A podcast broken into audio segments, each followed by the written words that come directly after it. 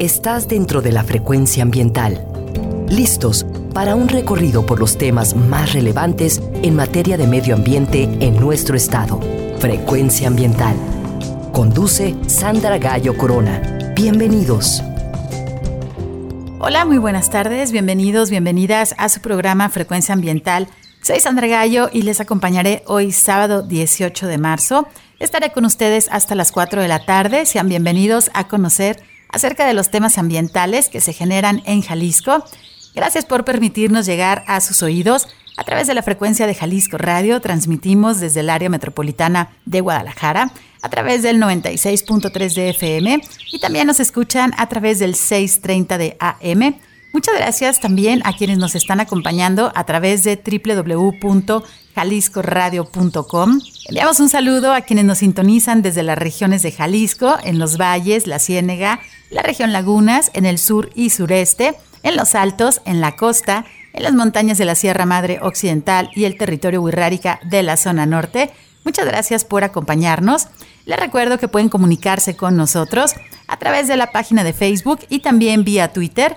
En ambas redes nos encuentras como arroba semadethal y también puedes escuchar los programas anteriores a través de la plataforma Spotify que puedes acceder desde la página principal de la Semadet o también a través del enlace gobhal.mx diagonal Spotify frecuencia ambiental.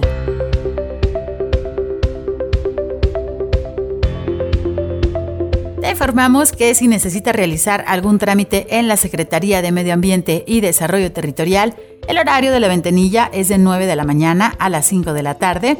Recordamos que la SEMADET cuenta con una ventana digital en donde puedes realizar algunos trámites como la licencia ambiental única en materia atmosférica. También puedes tramitar tu solicitud como generador de residuos de manejo especial y puedes también tramitar tu cédula de operación anual. Visita la página trámitesambientales.jalisco.gov.mx.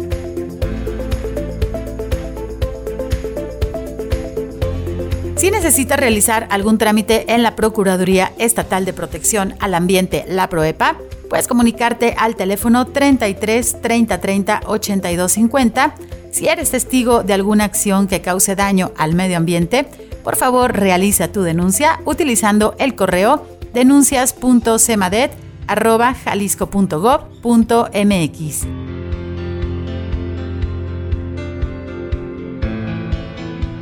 Nos encontramos en la época de estiaje, por lo que debemos tener mucho cuidado y evitar el uso del fuego cerca de las zonas forestales. Te recordamos que las quemas agropecuarias dentro del área metropolitana de Guadalajara están prohibidas. Solicitamos tu ayuda para reportar los incendios a través del Centro Estatal de Incendios Forestales al teléfono 33 36 36 82 52 también puedes realizar tu reporte utilizando el número de emergencias 911 y puedes realizar el seguimiento al combate de los incendios forestales en todo Jalisco a través de la cuenta arroba semadethal.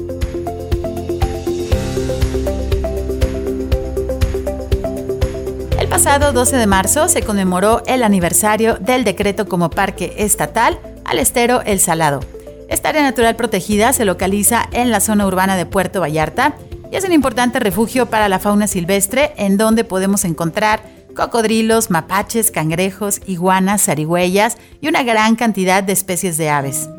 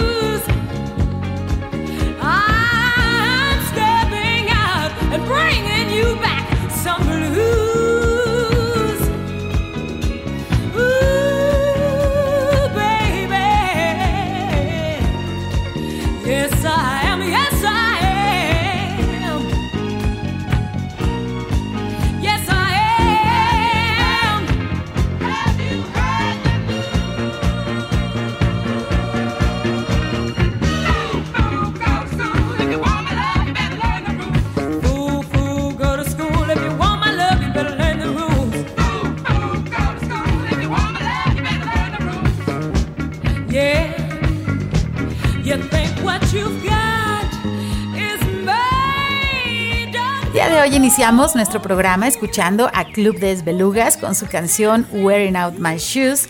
Hoy en Frecuencia Ambiental queremos invitarles a conocer nuestro territorio y es que uno de nuestros ecosistemas está festejando un aniversario más como sitio de importancia internacional dentro del listado de humedales pertenecientes a la Convención Ramsar.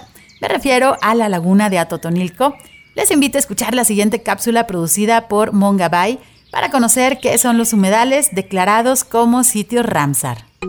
La Reserva Nacional de Paracas en el Perú, el Parque Nacional Bahía de Loreto en México, la Bahía Lomas en Chile y el lago de Bañolas en España tienen algo en común. Son humedales. En general, ríos, arroyos, turberas, pantanos, manglares, arrecifes de coral y bosques de algas, todos son humedales, ecosistemas que son clave para la regulación del clima mundial. Pero hay algo más que tienen en común todos estos espacios. Son sitios Ramsar. ¿Qué es un sitio Ramsar y por qué deben protegerse?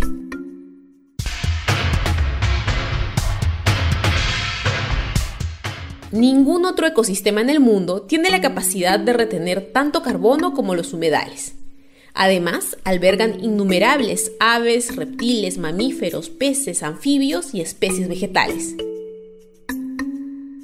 Sin embargo, a pesar de su importancia, están seriamente amenazados.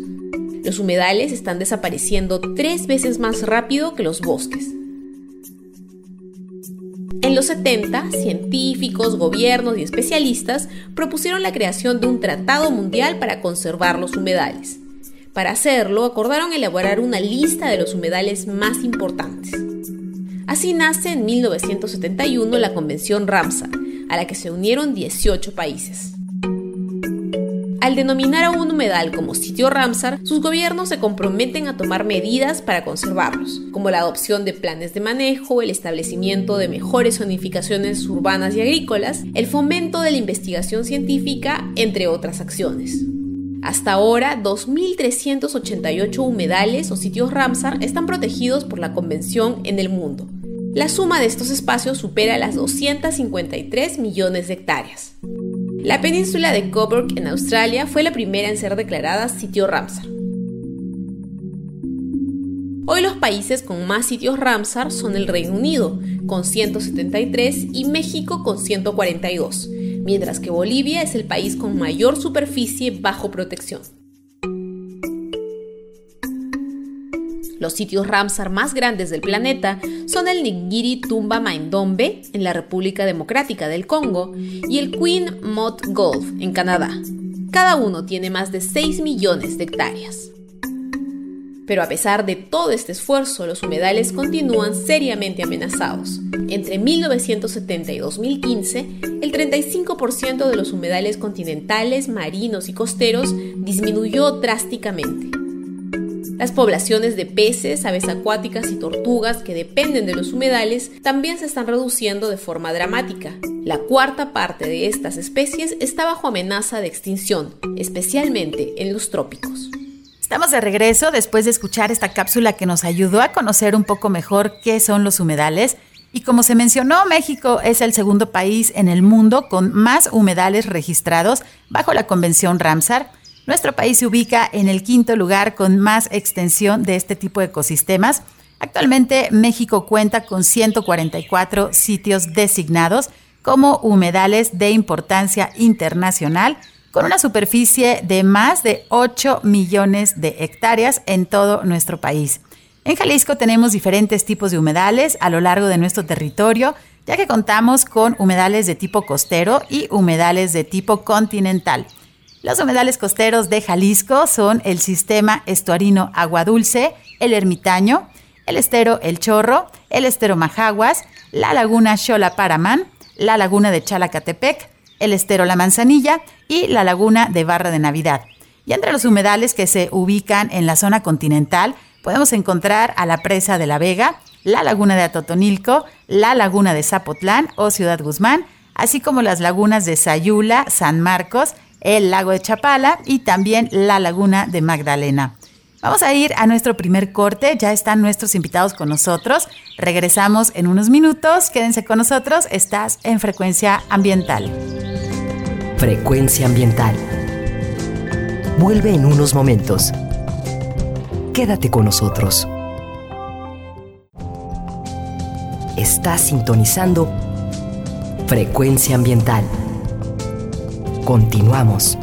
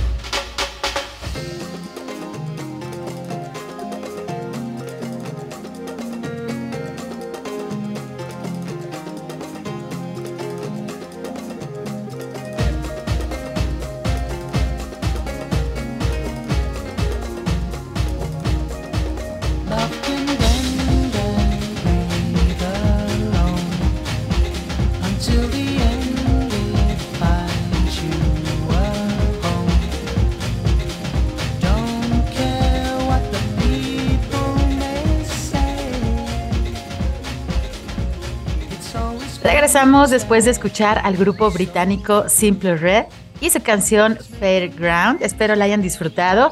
Y también espero estén disfrutando de este sábado caluroso que estamos a punto de recibir la primavera.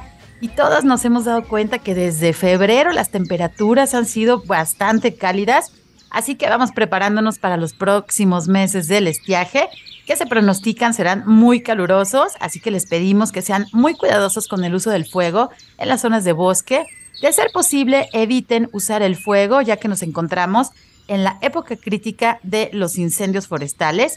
Les invitamos a cuidar de su salud y también a cuidar de nuestros bosques. Hoy en Frecuencia Ambiental queremos platicar con ustedes acerca de nuestro territorio. Y es que fíjense que el pasado 16 de marzo se cumplió un aniversario más de la designación de la laguna de Atotonilco como sitio Ramsar. Ya en el bloque anterior hemos platicado acerca pues de lo que son los humedales considerados como importancia internacional, que son estos sitios Ramsar. En Jalisco tenemos 13 sitios Ramsar y hoy en voz de nuestros invitados conoceremos más acerca de esta laguna. Me da mucho gusto recibir a nuestros invitados de hoy. Hoy nos acompañan el maestro Jesús Cortés Aguilar, quien es director de la Junta Intermunicipal de Medio Ambiente Lagunas. Si recuerdan, en nuestro estado existen 11 juntas intermunicipales que entre muchas de sus funciones ayudan en la coordinación de los municipios para la atención de los temas ambientales y también nos estará acompañando el biólogo Julio Alejandro Álvarez Ruiz, quien es guía de observación de aves, es coordinador voluntario de la CONAVIO en el programa de aves urbanas de la Sierra del Águila. El biólogo Julio es guía de naturaleza especializado en aves y también en interpretación ambiental para la Unidad de Manejo Ambiental Agua Blanca del ejido Emiliano Zapata, así como también de la Ruta del Colibrí, ambos ubicados en el municipio de Agualulco del Mercado y es coautor de la Guía de Aves Comunes y también de la Guía de Mariposas de Sierra del Águila que nos acompañará en unos minutos más. Mientras tanto, doy la bienvenida al maestro Jesús. Buenas tardes, ¿cómo estás? Hola Sandra, buenas tardes, muchísimas gracias por la invitación y buenas tardes a todos los que nos están escuchando. Pues muchísimas gracias por estar nuevamente en nuestro programa Frecuencia Ambiental y bueno, como todas las regiones, eh, también la región Lagunas tiene muchísimos temas ambientales y bueno, el día de hoy que estaremos hablando de la laguna de Atotonilco, Platícanos, bueno, inicialmente me gusta como que ubicar geográficamente a nuestros radioescuchas. Platícanos, por favor, maestro Jesús, en dónde se ubica y bueno, también por ahí en alguna vez nos mencionaste cómo se formó esta laguna de Ototonilco. Sí, mira, esta laguna se encuentra, eh, digamos, a unos alrededor de unos 40, 50 kilómetros al sur poniente de la ciudad de Guadalajara es eh, una de las primeras eh, lagunas que tenemos en esta serie de, tres, cuatro lagunas por ahí en la región, en la región Lagunas, precisamente. Es la primera este, cuando vamos hacia eh, Colima. No es la primera que vemos, la primera que vemos en este caso es San Marcos y se va uno por la autopista, pero esta laguna está un poquito antes ahí, nomás no se alcanza a ver desde, desde la autopista. bueno, pues esta laguna está en el municipio de Villa Corona y eh, la laguna de Totonilco está en una cuenca endorreica, es decir, una fosa o una región hundida que es indicadora de una, eh, eh, digamos, una intensa actividad geológica y este término de endorreico quiere decir pues que no tiene salida de agua. Entonces, esta laguna, como les decía, al no tener salida o comunicación con el mar, no se drena y, su agua, y sus aguas, perdón, eh, empiezan a acumular sales y minerales arrastrados por los cauces naturales en las temporadas de lluvia. Eh, te puedo platicar también, bueno, pues tiene una profundidad promedio de más o menos medio metro. Eh, aclaro, es, el promedio. Este, la zona más profunda de esta laguna, estamos hablando de unos 1,90, este, 2 metros de profundidad. Si hablamos un poquito de su vegetación en las zonas circundantes, son bosques de mezquites, eh, vegetación alófila, hidrófila y en menor cobertura, digamos, algunos pastizales alófitos. ¿Qué quiere decir alófito? Bueno, pues que, que, pueden, son plantas que pueden crecer en suelos salinos, que, estos suelos se, generan ahí en la región, ¿no? Eh, estos tipos de vegetación, bueno, son característicos de ambientes húmedos con aportaciones de aguas salinas, eh, por lo cual se presentan prácticamente en todo el borde y en las inmediaciones de la laguna de Ototonilco. Y si hablamos de su extensión, pues son más o menos alrededor de 2.850 hectáreas de superficie, lo que está designado eh, como sitio Ramsar, que básicamente es toda la zona de inundación de esta laguna. Muchas gracias, maestro Jesús. Y bueno, eh, son bastantes hectáreas, ¿no? ¿no? No estamos hablando de un cuerpo de agua pequeñito, Espero que no haya pasado desapercibido para las personas que nos están escuchando. Y bueno, también esta laguna de Totonilco, al encontrarse en el municipio de Villa Corona, muchas veces la conocemos como la laguna de Villa Corona, pero bueno, realmente el nombre, digamos, correcto, pues es la laguna de Atotonilco. Digo, independientemente de los nombres, es importante que la ubiquemos. Y eh, como nos comenta el maestro, pues si vamos en camino hacia el sur, hacia Colima, incluso hacia Tapalpa, que es uno de los eh, pueblos mágicos muy visitados también por toda la población de aquí de Guadalajara pues muchas personas se van por la autopista y entonces pues no tienen este, este otro paisaje y, y, siempre transitan por la misma ruta. Vale la pena también de repente tomar la carretera libre y bueno, conocer también los paisajes de nuestro territorio. Y Maestro Jesús, pues también esta laguna históricamente pues no ha pasado desapercibida. Sabemos también que tú conoces pues por ahí unos datos muy interesantes de la parte histórica de esta laguna. Platícanos un poquito, histórica y cultural, platícanos un poquito al respecto, por favor. Sí, mira, Sandra, eh, bueno, como buen cuerpo de agua y como es, eh, digamos, la, tradición o las costumbres de los, eh, de los habitantes, ¿no? Tratar de asentarse en estos sitios donde, pues, hay la disponibilidad, la disponibilidad del líquido vital, ¿no? Entonces, este, bueno, hay, hay muchos registros de, de, eh, actividad prehispánica en la región y, bueno, se desarrollan varios pueblos ahí alrededor de esta laguna, ¿no? Este, si hablamos un poquito de estas fases, como hablan los, los este, arqueólogos, eh, son dos grandes, eh, perdón, cuatro grandes fases, eh, estamos hablando más o menos desde el año 200 antes de Cristo, son los registros más antiguos que se tienen ahí, la, la Facius hasta eh, el año 1530, eh, que es cuando este, empieza la, la, llegada de los españoles y, toda esta parte, ¿no?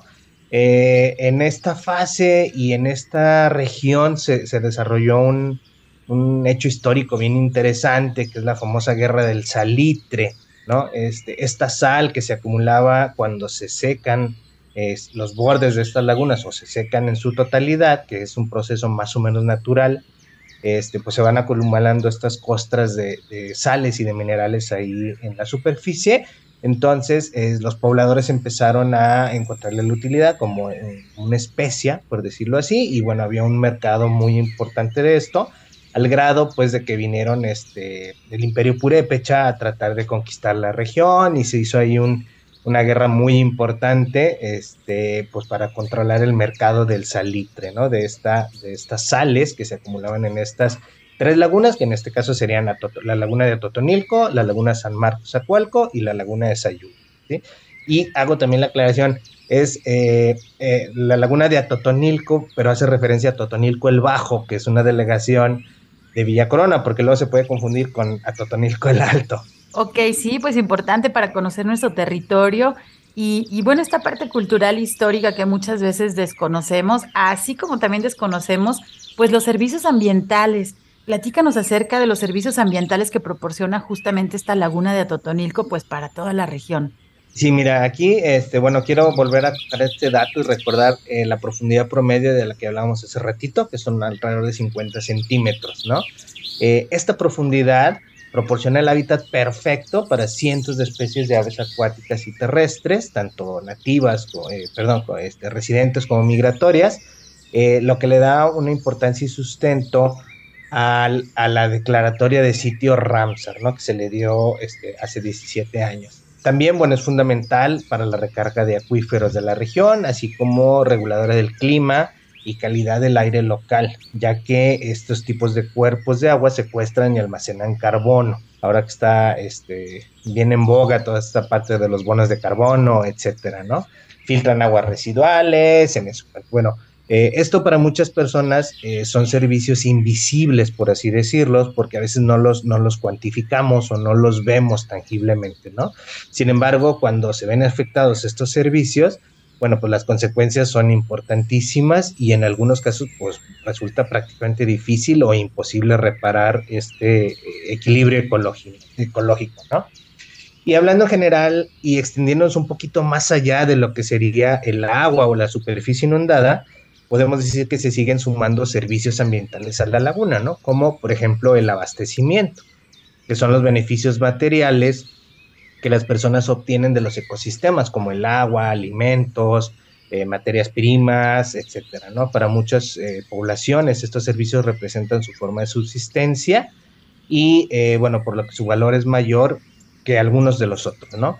Y, bueno, definitivamente también los servicios ambientales culturales, que son los beneficios eh, no materiales en este caso, bueno, pero que las personas obtienen de este tipo de ecosistemas, ¿no? Que comprenden pues la inspiración estética o paisajística y la identidad cultural y el sentimiento de apego, digamos, eh, tradicionalmente pues al terruño, ¿no? Este, ahí pues todos los villacoronenses, este, pues, sin laguna se sienten, no se sienten villacoronenses, ¿no? Sí, esta parte de la identidad también que nos dan, pues, eh, estos ecosistemas y en el caso de los paisajes, ¿no? También muy característicos de toda esta región lagunas que, que estás tú también trabajando a través de la JIMAL, de esta Junta Intermunicipal. Y bueno, hablabas de, de, las especies de aves que digamos son como las especies más visibles, más carismáticas y bueno, nos encantan las aves, tenemos que decirlo. Y platícanos por favor si, si existen algunas especies que estén protegidas en la norma oficial mexicana, pero hablando ya de todas las especies de fauna silvestre que han registrado aquí en la zona de influencia de esta laguna de Atotonilco, además de las aves, ¿qué otras especies de fauna silvestre han registrado? Sí, mira, este, como bien mencionas, bueno, este, las aves son el, grupo más eh, abundante y estudiado ahí en la región, ¿no? Este, por, por varios investigadores, este, muchos profesionales, muchos aficionados, etcétera, ¿no? Entonces se tiene un bagaje bien, bien importante de información sobre eh, las aves, ¿no? Y podemos decir que tenemos alrededor de unas 15 eh, especies de, aves que están en alguna categoría de la, de la norma, este, Semarnat, eh, en algún estatus de protección, tanto amenazadas como en protección especial, etcétera. Pero, eh, pues como bien dicen, no solamente este, son aves, ¿no? Hay un montón de, otras especies de fauna, eh, por ejemplo tenemos ahí registrados los murciélagos trompudos, que son polinizadores bien importantes en la región, que están amenazados, y, muchos reptiles y muchos anfibios también, desde serpientes como eh, eh, algunos alicantes, algunas este, serpientes de, agua, algunas culebras de agua que están en peligro de extinción, hasta eh, pues anfibios como la rana toro, perdón, la rana este, megápoda, que es esta rana que generó todo el, esquema del, consumo de las famosas ancas de rana, tanto en la región como en la región de la, de la presa de la Vega, ¿no? este, porque de aquí es donde las capturaban y luego se las llevaban para allá y bueno, se hizo todo este mercado de, ranas. Pues estas ranas están en peligro de extinción, están en, protección especial, perdón, ¿no? Este, entonces, pero bueno, tenemos muchísimas especies ahí. Esto es eh, de lo más conocido, pero bueno, hay otros grupos que no están muy bien estudiados, el caso de, insectos, etcétera, ¿no? Eh, también hay algunos pececillos que están registrados allá en la zona, algunos peces endémicos de estas lagunas, eh, sin embargo, y lamentablemente, pues no hemos vuelto a, encontrarlos. Esperemos por ahí queden algunas poblaciones en algunos arroyos, en algunas eh, partes escondidillas, ¿no? Sí, muchas gracias. Y bueno, hace más o menos poco hicieron por ahí también el registro de algunos mamíferos que son importantes. Y bueno, sabemos que el grupo de los mamíferos también son especies, mm, pues digamos que son un poco más delicadas, también y que es difícil encontrarlos. Platícanos acerca de los mamíferos que, que han encontrado y bueno, que ha sido mucho orgullo también para el equipo de trabajo de la JIMAL.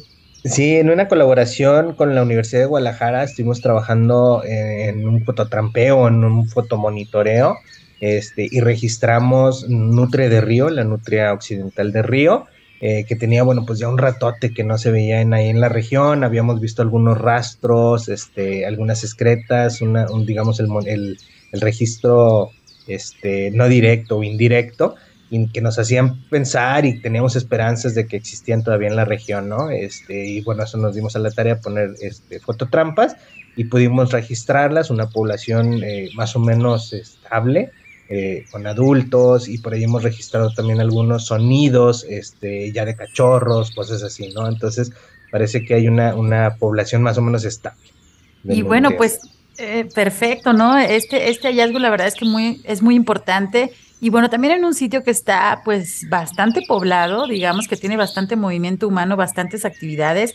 Ahorita regresando del corte vamos a platicar acerca también pues de estas acciones que se han realizado para la restauración de la zona, pero también es importante mencionar pues qué acciones ponen en peligro también a esta a esta fauna silvestre y al ecosistema. Pero antes de irnos al corte, vamos a preguntarle al biólogo Julio Álvarez Ruiz acerca de qué especies de aves específicamente se encuentran en la laguna de Totonilco y bueno, pues cuál es la importancia de esta laguna para las especies de aves migratorias también que sabemos que viajan pues miles de kilómetros desde el norte para pasar el invierno aquí en nuestro estado de Jalisco y esta región Lagunas es especialmente importante.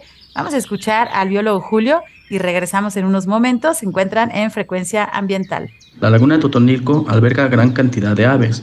Se tiene un recuento de un poco más de 220 especies de aves en este humedal, de las que destacan el pato mexicano, los zambullidores de pico grueso y menor, los achichiliques, el rascón azteca, la monjita americana, jacanas, cormoranes, garzas de diferentes especies, ibis ojos rojos, pijijes de alas blancas y el pijije canelo. Esto en cuanto a especies residentes. De las migratorias podemos encontrar el ganso nevado, diversos tipos de pato como el cucharón, el friso, el golondrino, el chalcuán, cercetas, pelícanos blancos o borregones, la polluela sora, la cigüeña americana, espátulas rosadas y los emblemáticos para este humedal, como lo son el chorlito nevado, el chorlito de collar y los charranes mínimos que aprovechan las playas de, este, de esta laguna para reproducirse.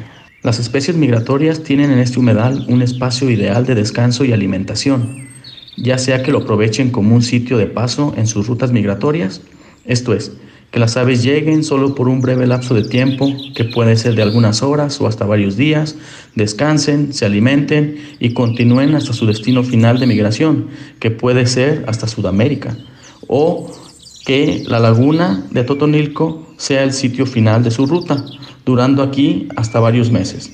También este sitio Ramsar sirve para las aves como un lugar de refugio y de reproducción, por lo que se requiere seguirlo conservando.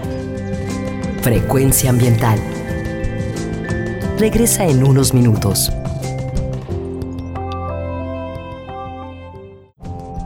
Estamos en la misma frecuencia.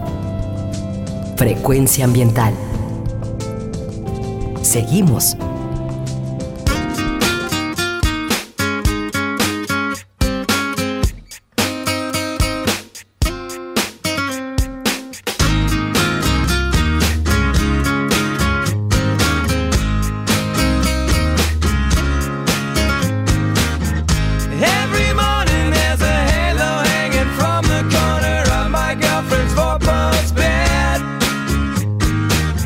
I know it's not mine, but I'll see if I can use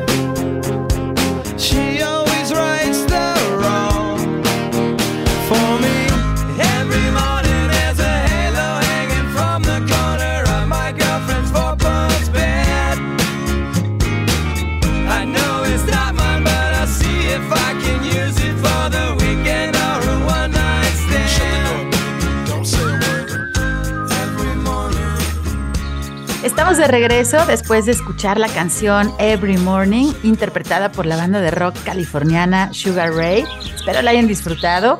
Hoy en Frecuencia Ambiental estamos conociendo más acerca de nuestro territorio.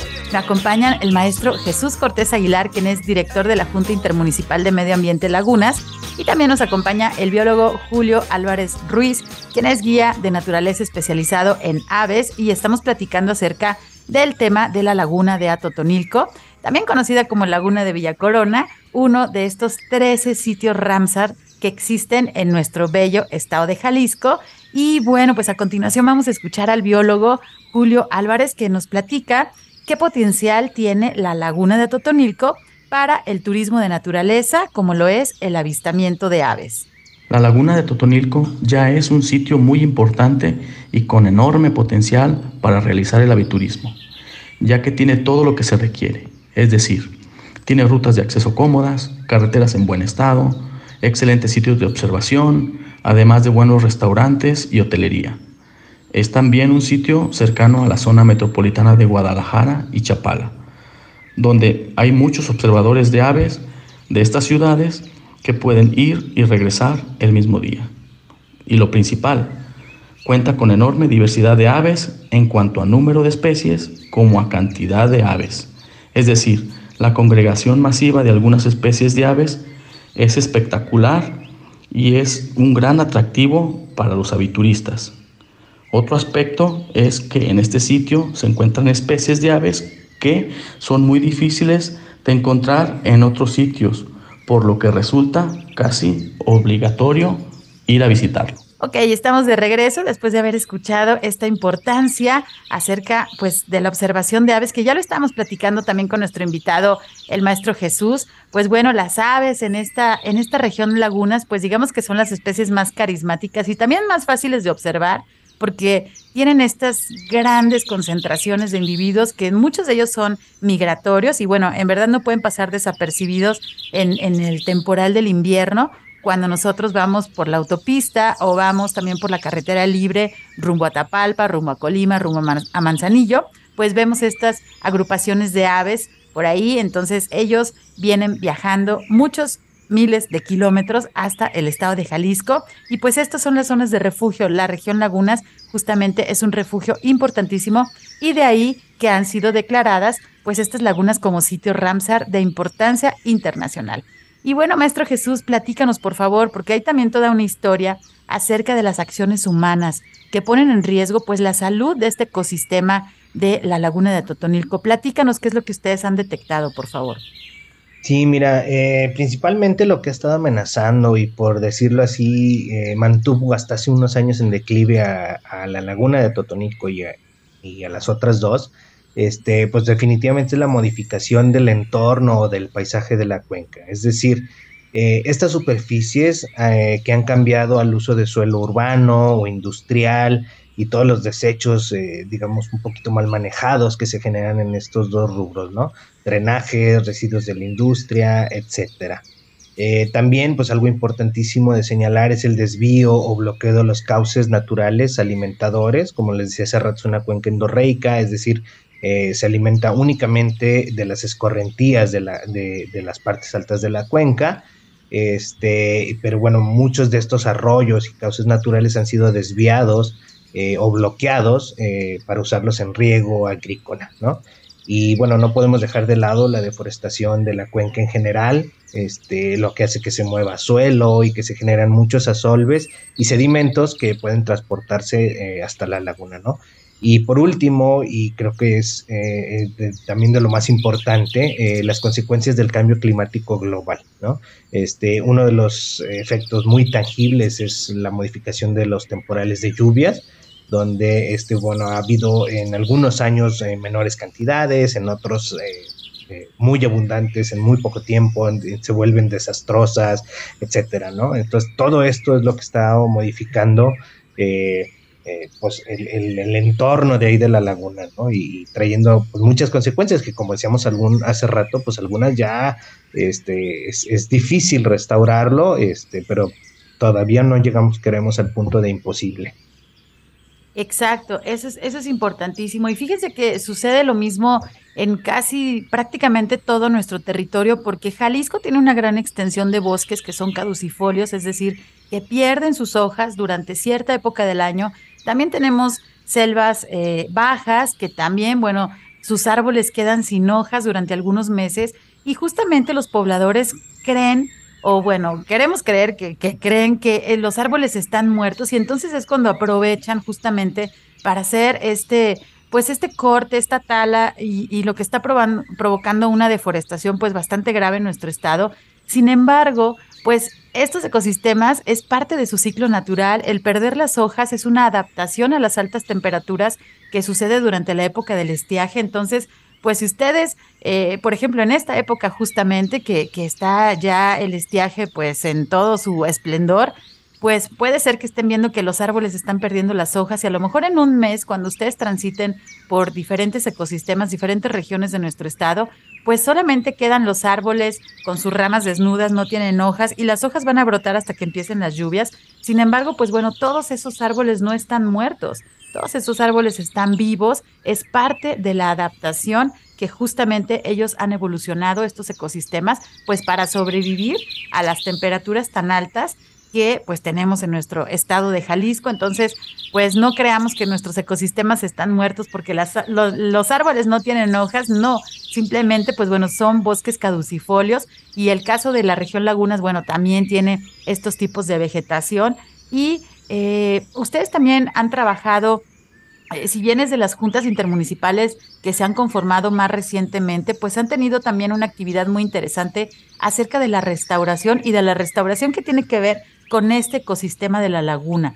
Platícanos, por favor, hablabas también ahorita de, justamente que se, eh, se realizaba el desvío del agua, ¿no? Justamente para, para pues regar los cultivos que se tenían y eso pues estaba afectando también aquí al, ecosistema de la laguna. ¿Qué acciones de restauración han realizado a través de estos años?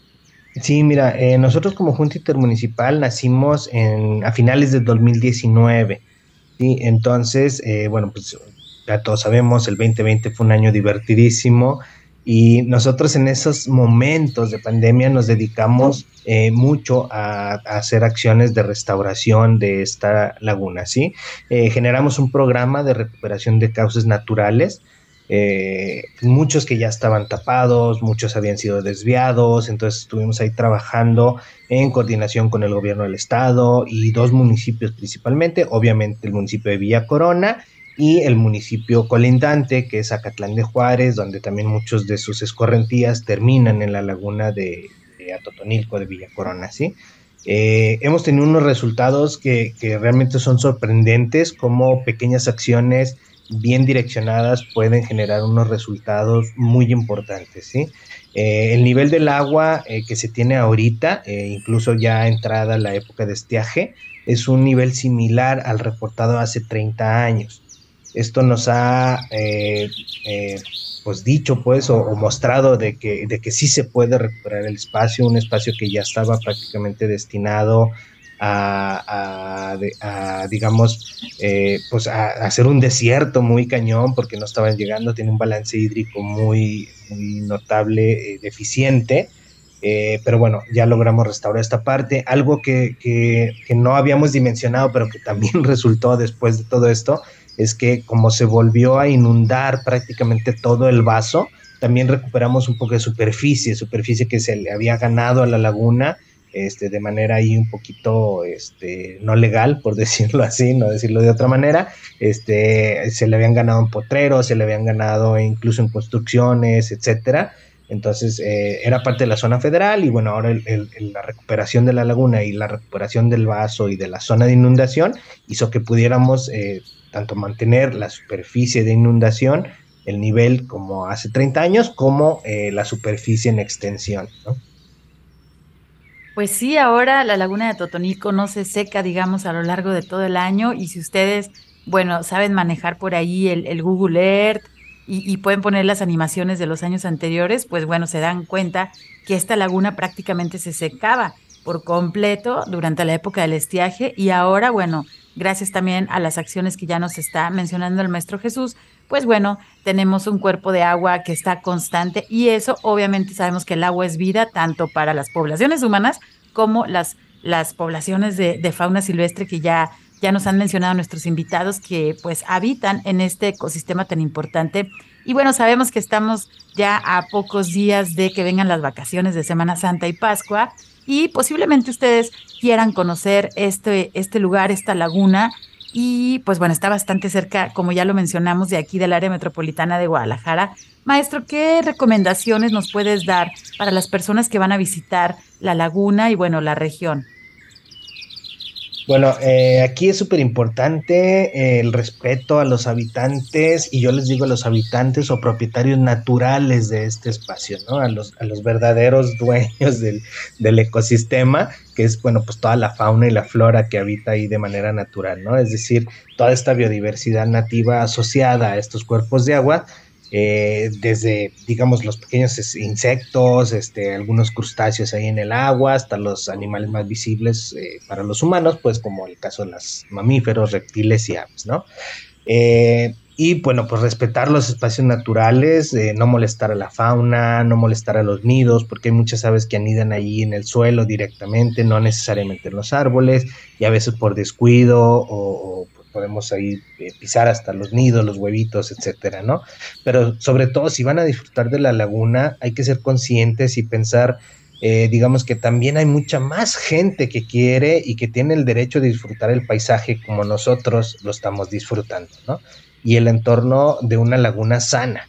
Es decir, no hay que tirar basura, si van de paseo, recoger todos los desechos que se generen, definitivamente. Y como dicen ahí, este, pues la única huella que quede de nuestra visita que sea la de nuestros zapatos, ¿no? Ahí en la tierra.